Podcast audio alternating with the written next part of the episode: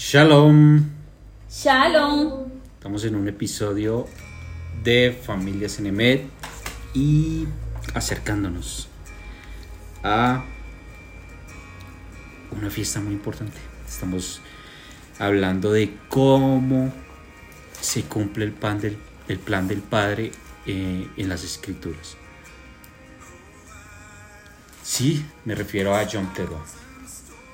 Yom Teruah es el, el sonido de la trompeta, el día de la trompeta, lo que eh, en el judaísmo se llama también Rosh Hashanah, el comienzo de año. ¿Y de qué año? De un año civil.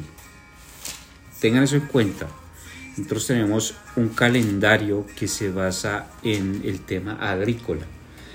Cuando se dice que es Rosh Hashanah, muchos tienden a estigmatizar que, ay, que no, que no comienza el año porque Éxodo dice esto, no. Es que Éxodo 2 está narrando el comienzo de un año religioso y Yom Teruah está narrando el comienzo de un año civil, que es cuando comienza a reinar un rey. Eso es diferente. Tengan en cuenta esas diferencias. Y estamos terminando un año Shemitah. Y cómo no agradecerle al Padre que en este año Shemitah, pues hemos estado en el hueco de su mano. Hemos estado protegidos, hemos estado... Y eso merece que tú y yo tengamos un reconocimiento a él. El día de hoy, pues seguimos con el estudio de la Parashá. Recuerden, eh, viene Yom Teruah, vienen 10 días. Estos 10 días son los días malos. Eh, así se determinan en, la expresión hebrea y tienen que ver con que estás muy pendiente de no fallarle al Padre porque viene el día del perdón nacional, que es Yom Kippur, pero también es juicio. Todo Apocalipsis, Apocalipsis está basándose en dos conmemoraciones, las fiestas de otoño, las celebraciones de otoño, que es Yom Teruah y Yom Hakipurim. Después de Yom Hakipurim tenemos cinco días y viene lo que se denomina Sukkot, la fiesta de los tabernáculos, y nuevamente comenzamos el ciclo de estudio de las escrituras, desde Génesis 1 nuevamente. Entonces son muchas cosas que hay que celebrar porque en Sukkot se celebran las fiestas de la boda del Cordero. Eso es para que lo tengas en cuenta, lo que viene ahorita. Y cómo se comienza pues este tiempo bendiciendo al Padre, dándole gracias porque nos ha dado su Torah.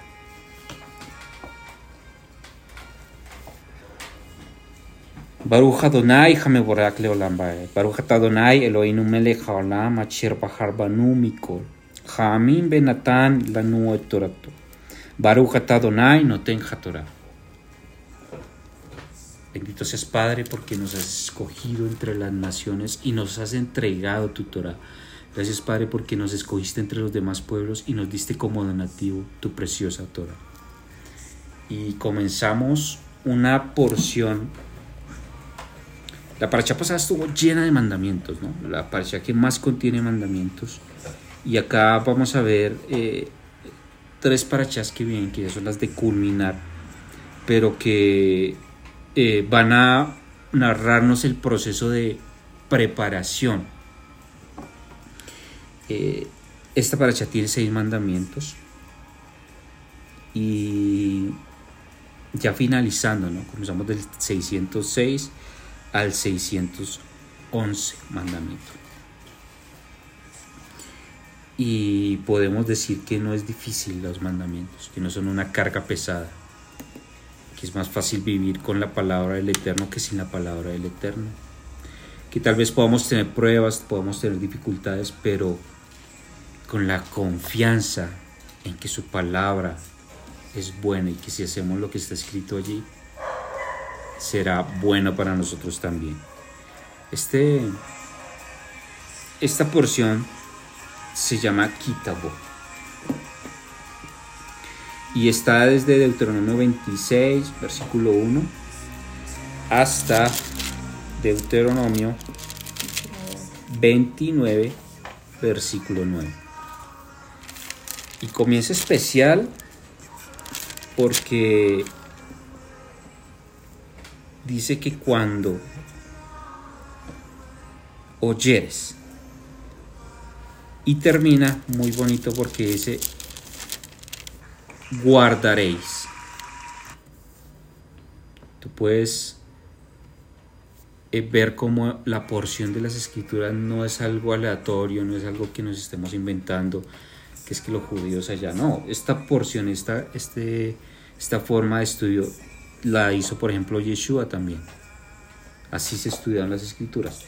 Y tiene mucho que ver eh, con lo que va a venir, con lo que estamos viviendo del año Chivita y los tiempos actuales.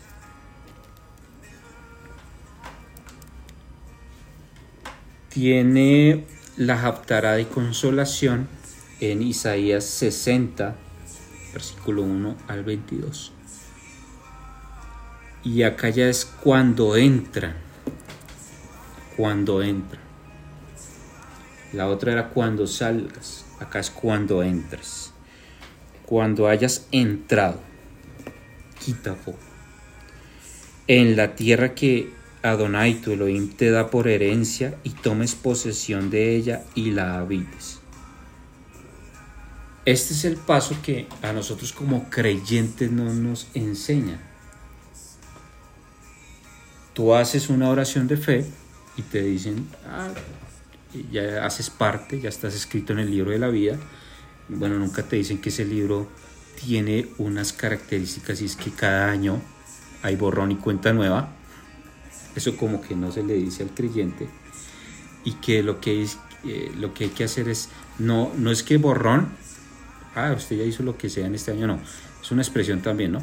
Sino que quiere decir que si tu nombre está escrito en ese libro, en la fiesta, en la festividad de Yom Kippur, eh, se puede reescribir ese nombre, que, que, que siga permaneciendo escrito o borrar ese, ese nombre.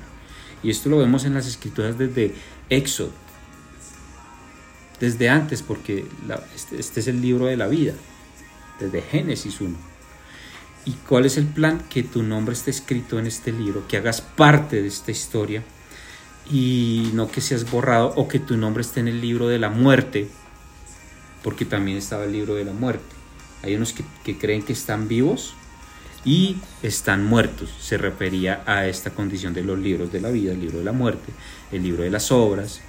Bueno, y, había unos ciertos libros que ya menciona Apocalipsis, que Pablo los nombra, y como que eso, eso aparece en, el Nuevo Testamento, no, es algo que ya estaba en el Antiguo Pacto y que inclusive los, los judíos aún, ellos lo, sin conocer lo que dijo Pablo, sin conocer lo que dice Apocalipsis, ellos entienden que hay unos libros y para que lo entendamos de esa forma. Eh, esa, partecita se pierde, no se le dice al creyente, bueno, y ahora que no, está escrito ya, listo. Algunos se atreven a decir que hasta el último momento puedes pecar como lo hizo el que estaba en la cruz, junto, a, junto al Señor, junto a nuestro Mesías, y que ese mismo día ahí fue, pero no entienden lo que es, declaró que estaba declarando, acuérdate de mí cuando vengas. Mira lo que está diciendo este, eh, eh, este ladrón, uno de los ladrones. Acuérdate de mí cuando vengas en tu reino. Eso le está, le está diciendo a, a Yeshua ahí en la cruz. Paradójicamente, milagrosamente, la gente piensa que ese día era el reino porque Él le está diciendo, cuando vengas a establecer tu reino, acuérdate. Porque ese día subió al cielo. Y eso no está diciéndolo.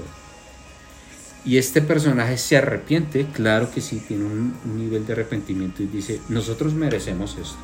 Cuando Él dice, nosotros merecemos esto, Él ya está poniendo eh, estándar la ley. Él debía morir por eso, debía morir colgado, sí, o sea, está aceptando la culpa y aquí es donde le dice al Mesías, acuérdate de mí, yo soy muerto ya, pero acuérdate de mí y de este momento en donde él está arrepintiéndose sobre la base de la Torah. El mandamiento lo vimos en la paracha pasada donde debía morir colgado, ¿no? Cuando él establece eso ya abre otro portal. Y no es que él mismo, hay, es él, como muchos en la teología dicen, no, es que él dice que hoy mismo estarás conmigo en el reino de los cielos. Y lo uno, él está asegurando ese día, y, ah, es, una es un seguro para todos, en el cual ese día asegura que estaremos con él en el reino de los cielos, sí. Sí que pues sí hacemos lo que las escrituras nos dicen. ¿Por qué? Porque lo uno, Yeshua no estuvo ese día en el reino de los cielos. Él estuvo abajo, dice, dice Pedro, que él bajó y predicó a los encadenados son expresiones también, pero ese día no, él no subió a, los cielos. Pero supuestamente el ladrón sí. Nadie ha ido al cielo, pero el ladrón sí. Entonces mire todas las incoherencias que llegamos a decir por no entender las escrituras. Eh, esa herencia es el paso que cuando tú entres, cuando tú estás estableciendo esta relación con con el Padre a través de lo que hace Yeshua, te da entonces una declaración a ti. Y lo primero que hay que hacer es llevar los primeros frutos, picurín, ¿no? Miremoslo.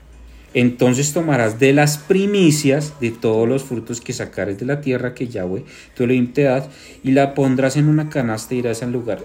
Bueno, este, este mandamiento, por ejemplo, este es un mandamiento, pero ya nos delimita una ubicación. Uno, que es cuando entres a, la tierra que, ha sido tomado de manera negativa en todas las congregaciones y que es que cuando no el hermanito consiguió trabajo entonces el primer sueldo no lo tiene que traer acá o ay estamos en enero entonces el primer sueldo de enero tiene que traérselo al pastor y está hablando de, de, un tema totalmente diferente porque está delimitando, está hablando de que tienes que llegar a un lugar, hablando de que tienes que eh, poner la tierra a producir y de ciertas condiciones para que puedas cumplir con el mandato.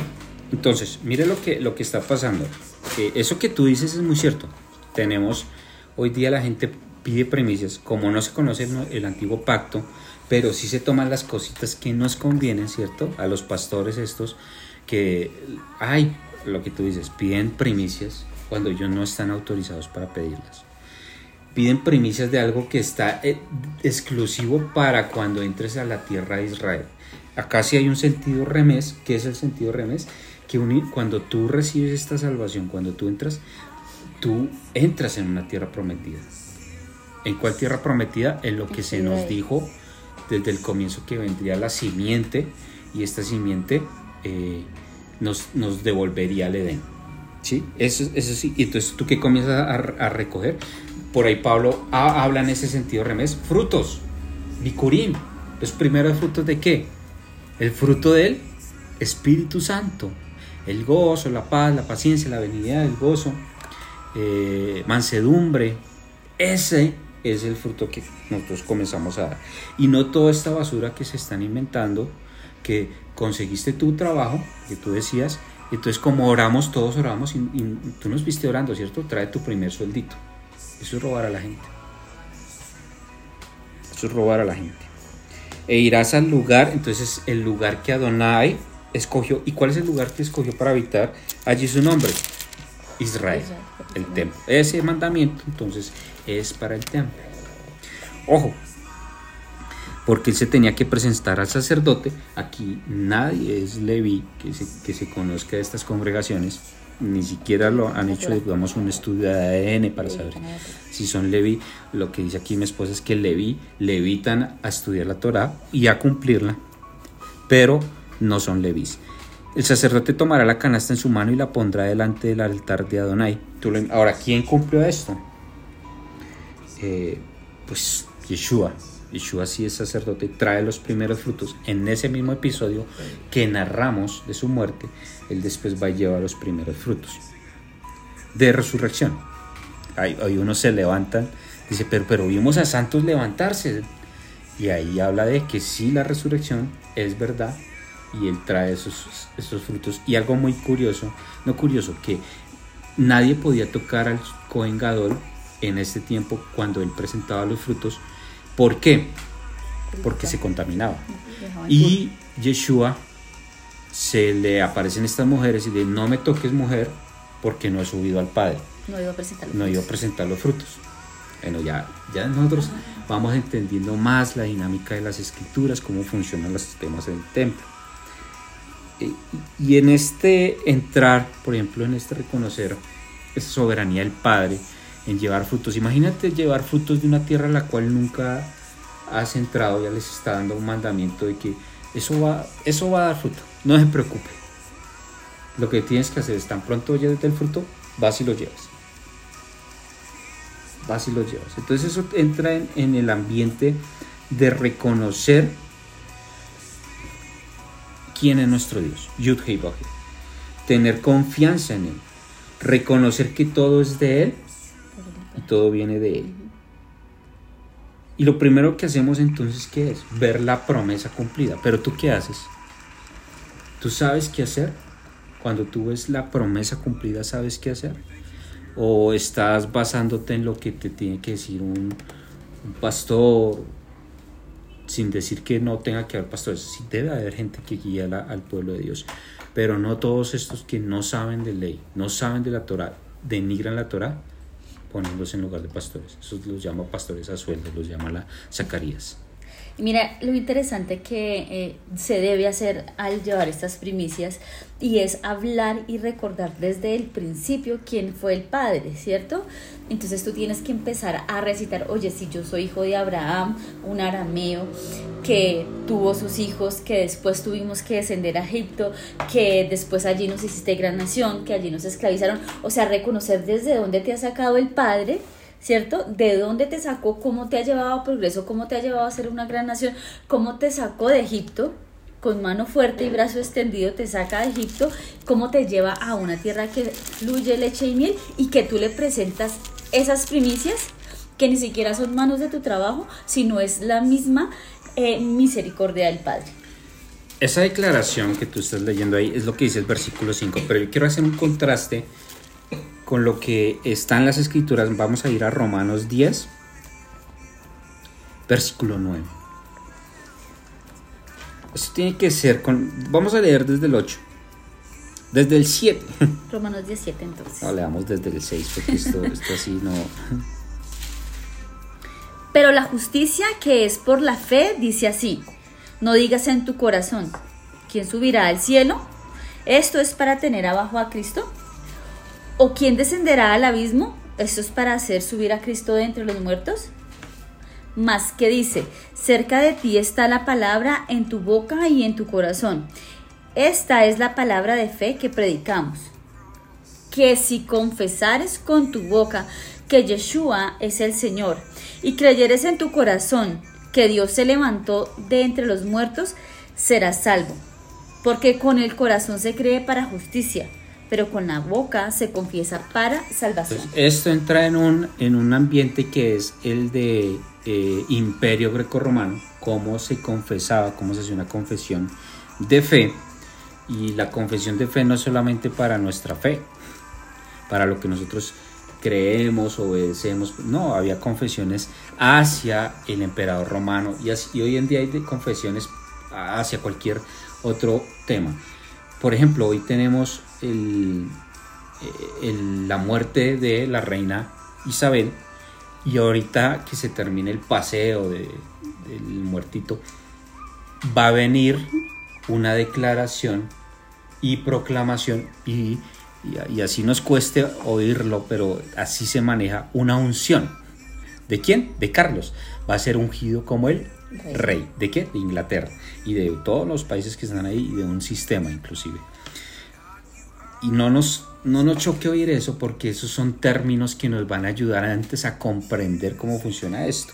Esta declaración de fe, yo digo, eh, en lo que estamos haciendo está incompleta. No la que hace Pablo ahí, porque él ahí claritamente desde el versículo 6 le dice que, desde el 5, porque de la justicia que es por la ley de Moisés escribe así, el hombre que haga estas cosas vivirá por ellas. Pero la justicia por la fe dice así, no digas, y después como que le dijera, no, no es lo que dice Moisés, pero aquí le dice que le está citando lo que dice Deuteronomio, la palabra no está en el cielo, no está lejos, no está pasando el mar, está cerca para que tú la creas. Entonces eh, les está diciendo, esa declaración, mire la declaración en qué consiste. Primero que era, no, eso no es algo ahí estático, de que, ay, ya declaré que él es mi rey, que me escriban, no. Hablarás y qué, traerás.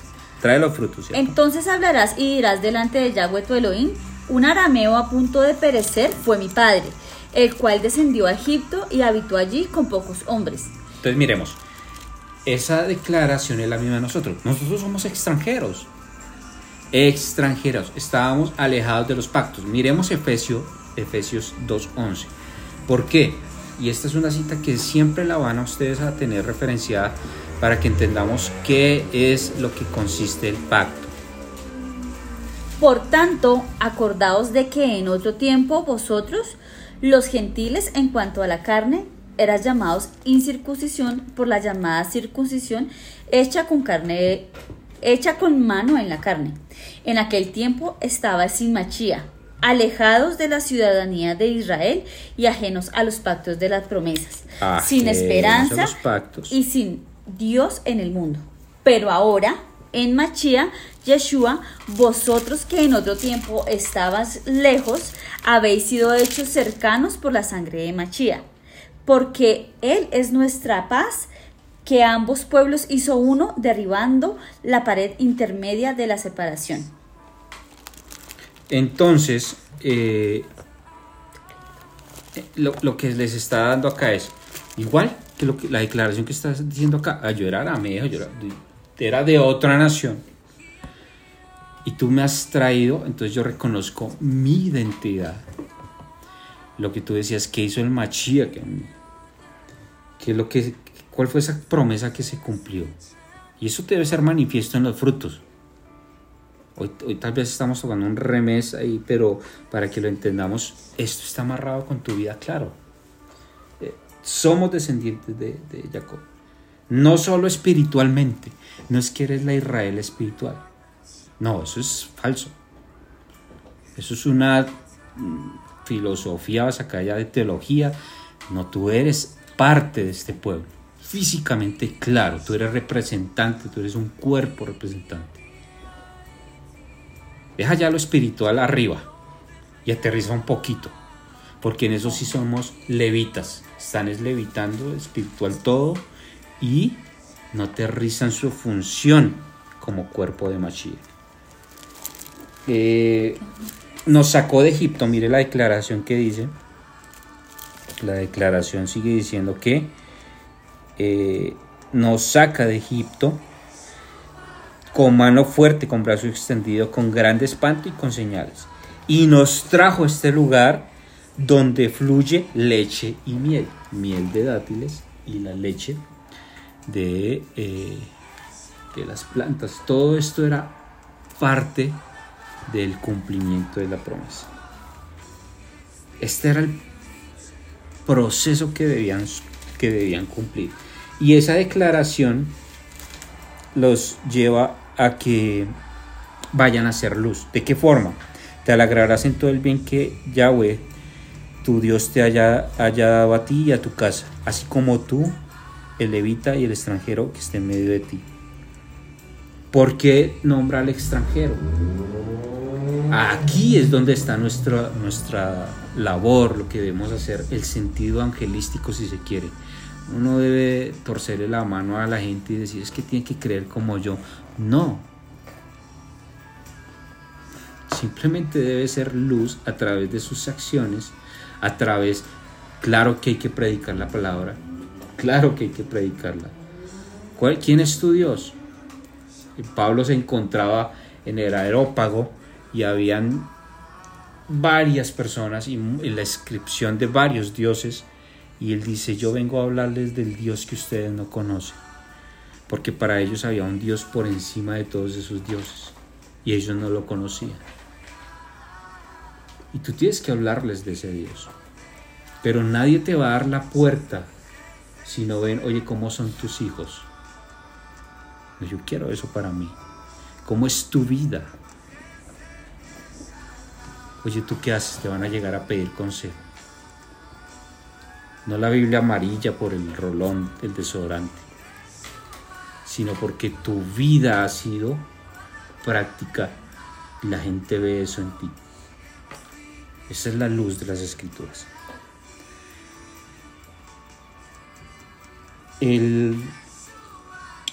los frutos, ¿cómo se manejaban? Por ejemplo, el maceraní, que es uno de los diezmos, macer es diezmo, aní, que es el último diezmo, que es el tercer diezmo, eh, es rishon, el macer rishon, el macer eh, y el macer aní. Este macer aní era destinado para sustentar a los levitas y se daba el tercer año. Este fruto, por ejemplo, se refiere a lo que la misma ley le está planteando. Ustedes cuando lleguen a esa, tierra, ustedes no pueden comer de una vez ese fruto, porque ese fruto es incircunciso. Ese fruto no está apto. Cuando acabes de diezmar todo el diezmo de tus frutos, en el año tercero, el año del diezmo, darás también al levita, al extranjero y al huérfano y la viuda, y comerán en tus aldeas y se saciarán. Entonces, el tercer año ya se podían comer, pero usted no podía comer hasta que diera el bicurim, su diezmo. Pero con ese diezmo también dabas a los necesitados, al, al levita. Eh, acuérdate que el levita no tenía porción al extranjero, al huérfano. El extranjero significa el que había llegado, aquí es un guer, el que había llegado a habitar entre ustedes, a ser parte y que todavía no, no hace parte del pueblo, que estaba como en ese proceso. Al huérfano y a la viuda. Y comerán en tus aldeas y se saciarán. Aquí se elimina eso de la, del hambre, de que hay necesitados. No, en Israel nadie puede pasar hambre. Tus hermanos no pueden pasar hambre. Tú no puedes eh, estar bien si uno de tus hijos está mal. Eso te mueve, tenga la edad que tenga. Ahora esos hijos traslada a, tus hermanos en qué? En la fe. Esto no te limita a que veas a alguien necesitado afuera y lo ayudes, porque ahí vas a abrir la puerta. Pero primero tienes que proveer para los tuyos, les decía Pablo. Son tantas cosas que, cada vez que uno mira las escrituras es como que me falta, me falta mucho. Estoy comenzando y las puedo volver a, estudiar y veo todavía falencias en mí porque es como lo que decía Santiago, esto es, esto es un espejo si yo dejo de estudiarlo, yo me olvido de cómo soy, de que soy egoísta, de que soy eh, avaro, de que me falta compasión por los demás, de que a veces prefiero llenarme yo y no ver la necesidad de mi hermano. Y todo lo que estamos hablando acá, que nos trae y nos devuelve, nos devuelve esa paz. Y eh, después, el cuarto año, ya se podía comer, se presentaba al templo. Y entonces, ¿cuál debe ser nuestra declaración? ¿Cuál es nuestra proclamación? Les hace, cuando entres otra vez, usted no se olvide de esta declaración. Eso que dijo allá en un púlpito, que es que mi nombre está escrito, no se lo olvide. Versículo 17, has declarado solemnemente hoy que Yahweh es tu Elohim lo primero es reconocer que solo tenemos un Dios, porque aquí les va a dar mandamientos de que no tendrán otros dioses, que sean malditos si tienen otros dioses, que andarás en sus caminos.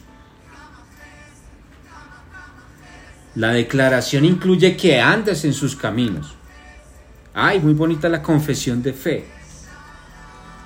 ¿No te dijeron que tenías que andar en sus caminos? Esa, esa parte no, no estaba ahí, en lo que lo que te predicaron. Vamos a ir a 1 Juan 2.3, porque ¿qué significa andar en sus caminos?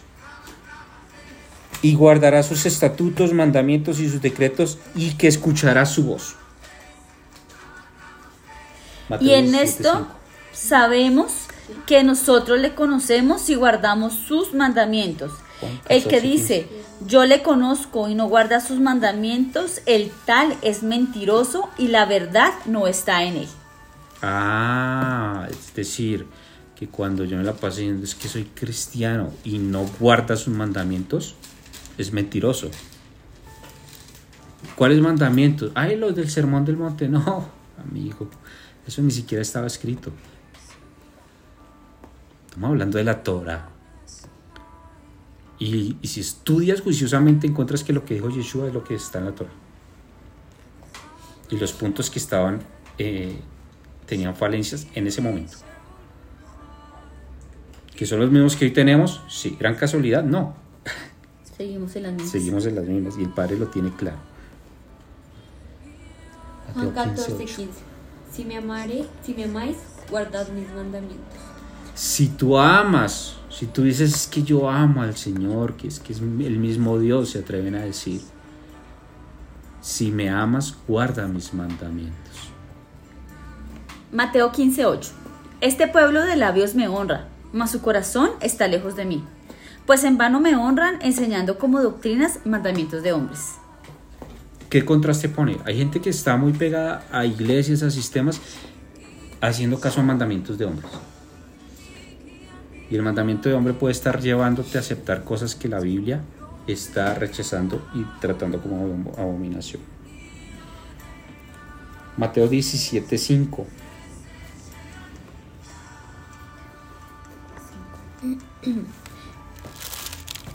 Mientras él aún hablaba, una nube de luz los cubrió, y aquí una voz de, de la nube decía, Este es mi hijo amado en quien tengo complacencia. A él oíd. Esa declaración, ya lo habíamos estudiado antes, es la declaración de vasallaje. Un rey da calidad de él mismo a su hijo, le da autoridad, le da para que él sea representante de él y él sea la imagen de él. Por eso Yeshua es la imagen del Dios invisible. Y Mateo 18:15, profeta en medio de ti y de tus hermanos, como yo te levantará Donai Elohim, a él oiréis. ¿De qué está hablando? De un profeta que iba a venir como Moshe. ¿Qué le trajo Moshe? Libertad y le trajo la libertad de la Torah, el contrato nupcial.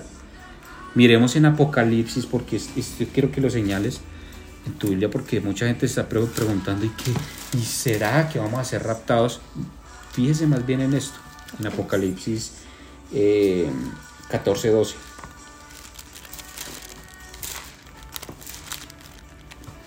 Aquí está la paciencia de los santos, los que guardan los mandamientos de Dios y la fe de Yeshua. Ah, ok. Los que guardan los mandamientos. Dos condiciones. Va, devolvámonos un poquito. Apocalipsis 12, 17. Dice. Entonces el dragón se llenó de ira contra la mujer y se fue a hacer guerra contra el resto de la descendencia de ella, los que guardan los mandamientos de Dios y los que tienen el testimonio de Yeshua. Ok. Entonces, ¿quiénes son? ¿Quién es, ¿Cuál es la calidad de ese pueblo, de ese pueblo escogido? Los que tienen los mandamientos de Dios y que guardan el testimonio de Yeshua. Tú no tienes entrada sin Yeshua. Yeshua es el que te hace parte de y, por el, cua- y es el camino, por eso él dice que es el camino. El camino estaba cerrado con serafines con espadas y ahora tenemos entrada a ese camino de, de vuelta al Edén. ¿Y qué vas entonces tú a llegar? A guardar sus estatutos. Esta declaración es la misma que nosotros hoy debemos llevar. Has declarado, cuando tú haces, mira lo importante que es, cómo se amarran estas escrituras. Cuando tú haces esa oración de fe, lo que estás declarando es que Yahweh es tu Elohim. Solo tenemos un Dios. Que andarás en sus caminos. Escote, Claudio. Que camino es una forma moral y ética de conducirte.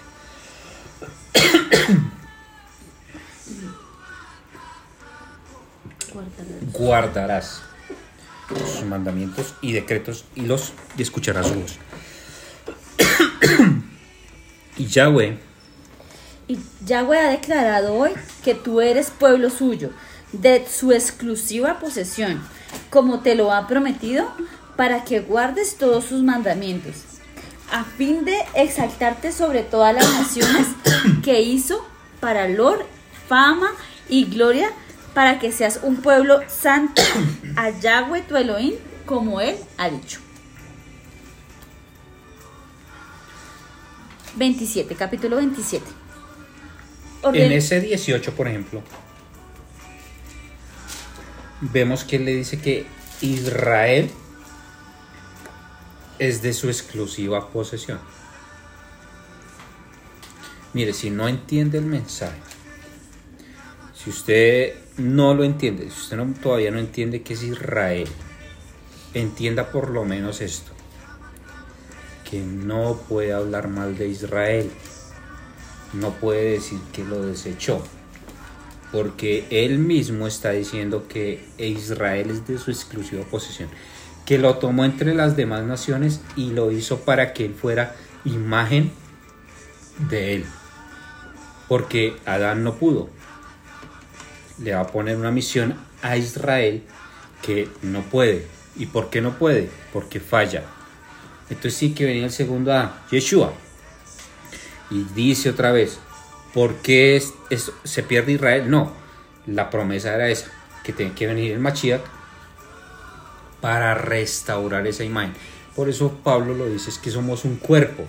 La cabeza es Mashiach y este cuerpo, todo esto, Israel, es parte de la imagen de ese Dios invisible. Esa es la imagen. Entonces, entienda eso. No hable mal de Israel, no piense que está desechado. Si todavía no entiende, si usted piensa que todavía es iglesia y que no sé qué, mm, sígalo creyendo eh, en su medida. Yo le invito a que estudie más bien las escrituras, pero no hable de Israel. No lo saque de la Biblia. Las teorías que estás llevando muchas veces vienen del siglo XVIII. teorías de Darwin que sacó Israel. Y eso es lo que están predicando hoy en día. No, es que Israel ya no, y que los 144 mil y un poco de pendejadas. Pero si usted se aterriza en que es el pueblo escogido, más bien miremos cómo nosotros somos adoptados, lo que dice Efesios, lo que dice Romanos, lo que dice Jeremías 11, que éramos un olivo sil- olivo silvestre, somos injertados al olivo natural se cumple el plan. Ay, antes estábamos alejados. Ay, ya no hay incircunciso ni circuncisión. Ya no hay gentil ni romano. ¿Por qué? Porque ya todos somos ese mismo cuerpo. Ya no hay distinciones, ya no hay castas, ya no hay jerarquías. Somos parte de Israel. Em, cuando pasan el jardín, cuando hacen un bautismo, una tevila, y esto significa hacer un bautismo, que lo hacemos en el nombre de Yeshua. ¿Por qué? Porque es nuestro maestro, es el que nos permite entrar. El día que pases el, el jardín, eso se llama tevila en hebreo, hacer un bautismo, hacer una inmersión de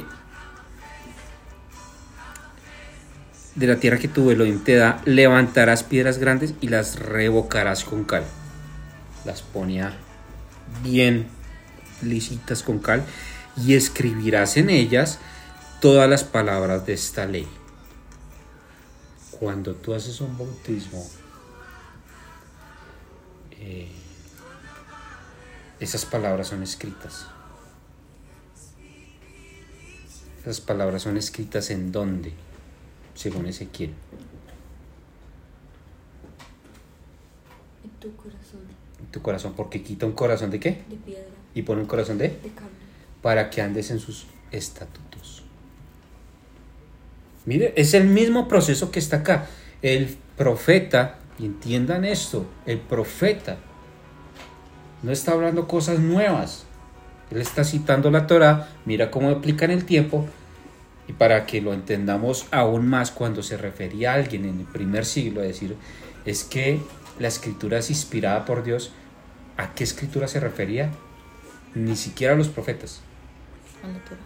exclusivamente la Torah porque había sido dictada y escrita con el dedo de Dios. Lo único. Que yo puedo decir que toda esta Biblia es inspiración de Dios, claro que sí. Pero tengo que entender el contexto que hace referencia a la Torah. Por eso es inspiración. Por eso a mí no me vienen a, a vender el libro de Cash Luna, de no sé quién más, y que inspirado por Dios. Y habla basuras en contra de la Torah. O los libros que hablan de educar a los hijos, que dejes hacer lo que quieras, que eso no es inspiración porque me Va dice que el hijo debe ser corregido. va en contra de la, de la Torah. Cuando tú haces ese bautismo, ahí es donde pasa eso. Es que tiene que venir el bautismo en fuego ahora. Nos inventamos de verdad cosas que y que tienen que hablar eh, incoherencias en otra lengua, que ni existe, que muchas veces lo que recitan son maldiciones inclusive. Cuando hayas pasado el, jardín levantarás estas piedras. ¿Qué está levantando la ley del Padre? Cuando tú pasas un bautismo, cuando pasas ese proceso, lo que te está diciendo, escribe esa ley. Y las escribirás muy claramente en las piedras todas las palabras de esta ley. ¿Por qué? Porque cada nación tenía ya, y tenemos evidencia de eso. Tú vas al Museo de, Alemania y encuentras la pared de Hammurabi y la pared de, de Istar, las puertas de Istar, y encuentras una inscripción con las, el código de Hammurabi. Era lo que se hacía. Israel tiene estas, eh, estas palabras. Este no es un libro teológico, es la constitución De un nación. reino, de una ciudad, de un país, de una nación. ¿De quién? De De- Israel. Por eso somos apóstoles, Sheliach. Donde vayamos, somos apóstoles. ¿Embajadores de qué? De una nación que es Israel. ¿Que ¿Quién nos dio la ciudadanía? El Mesías. Es difícil. Yo no lo veo difícil. Y te resumí tres cartas. Efesios, eh, el, de Tesalonicenses, Corintios, más de tres cartas. Para decirte, tú eres parte de este pueblo. Cumple esas palabras de la ley. Oirás pues la voz de Adonai y cumplirás sus mandamientos y sus estatutos que yo te ordeno hoy. Cumple. Ah, tú ya eres parte, tú ya entraste, cumple. Y se hacía algo en Gerizim, este es Gerizim y este I- Ibal, y se en Gerizim se recitaban las bendiciones y en Ibal las maldiciones.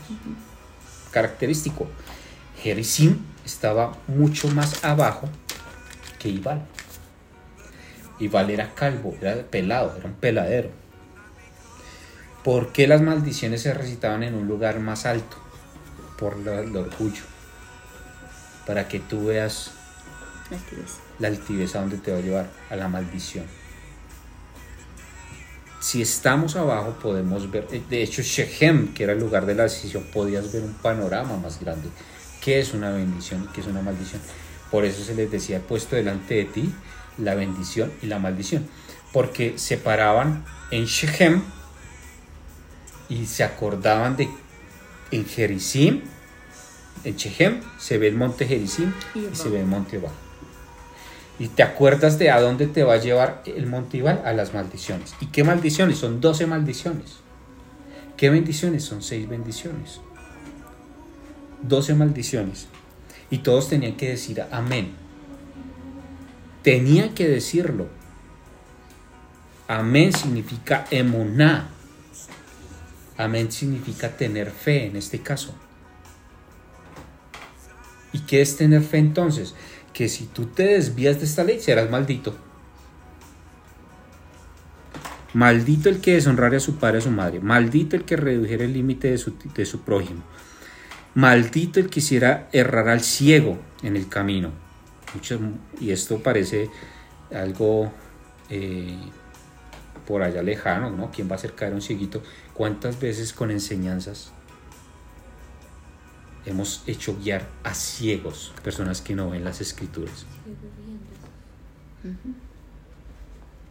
Eso significa, eso es darle espíritu a esta ley.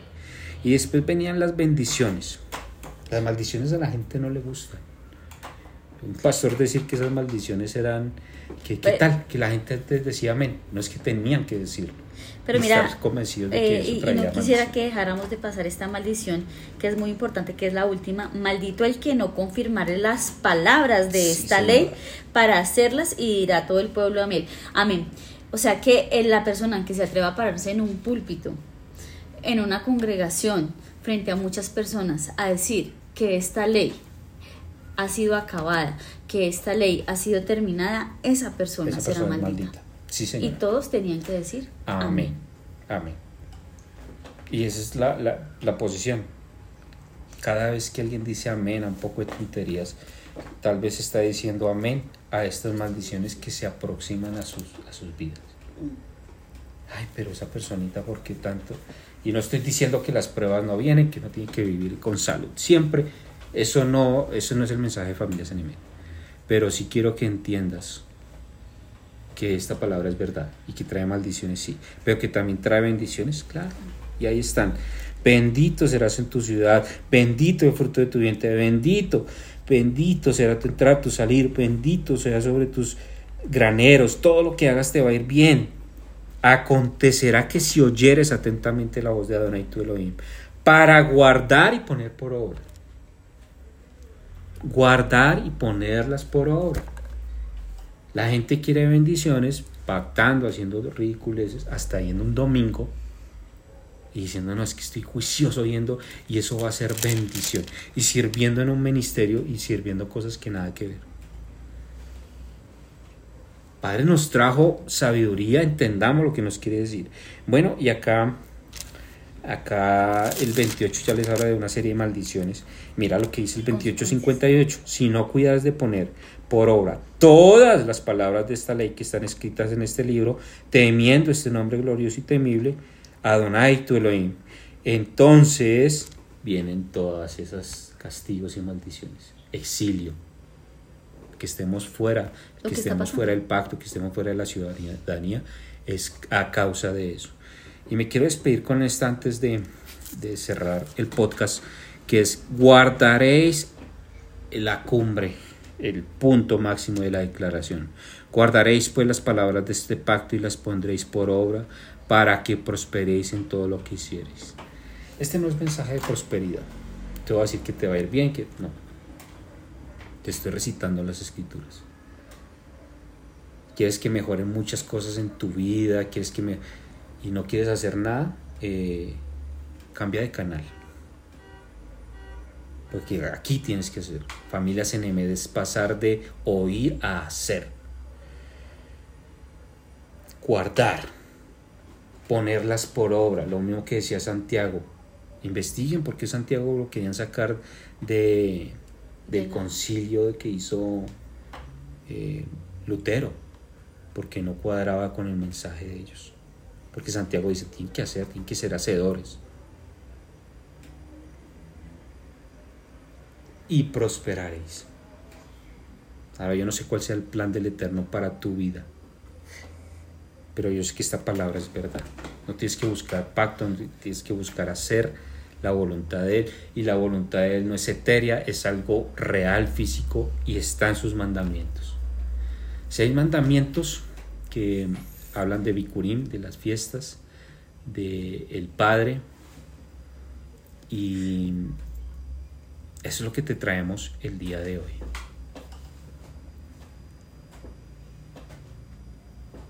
Es una mitzvah emular los caminos rectos de Hashem.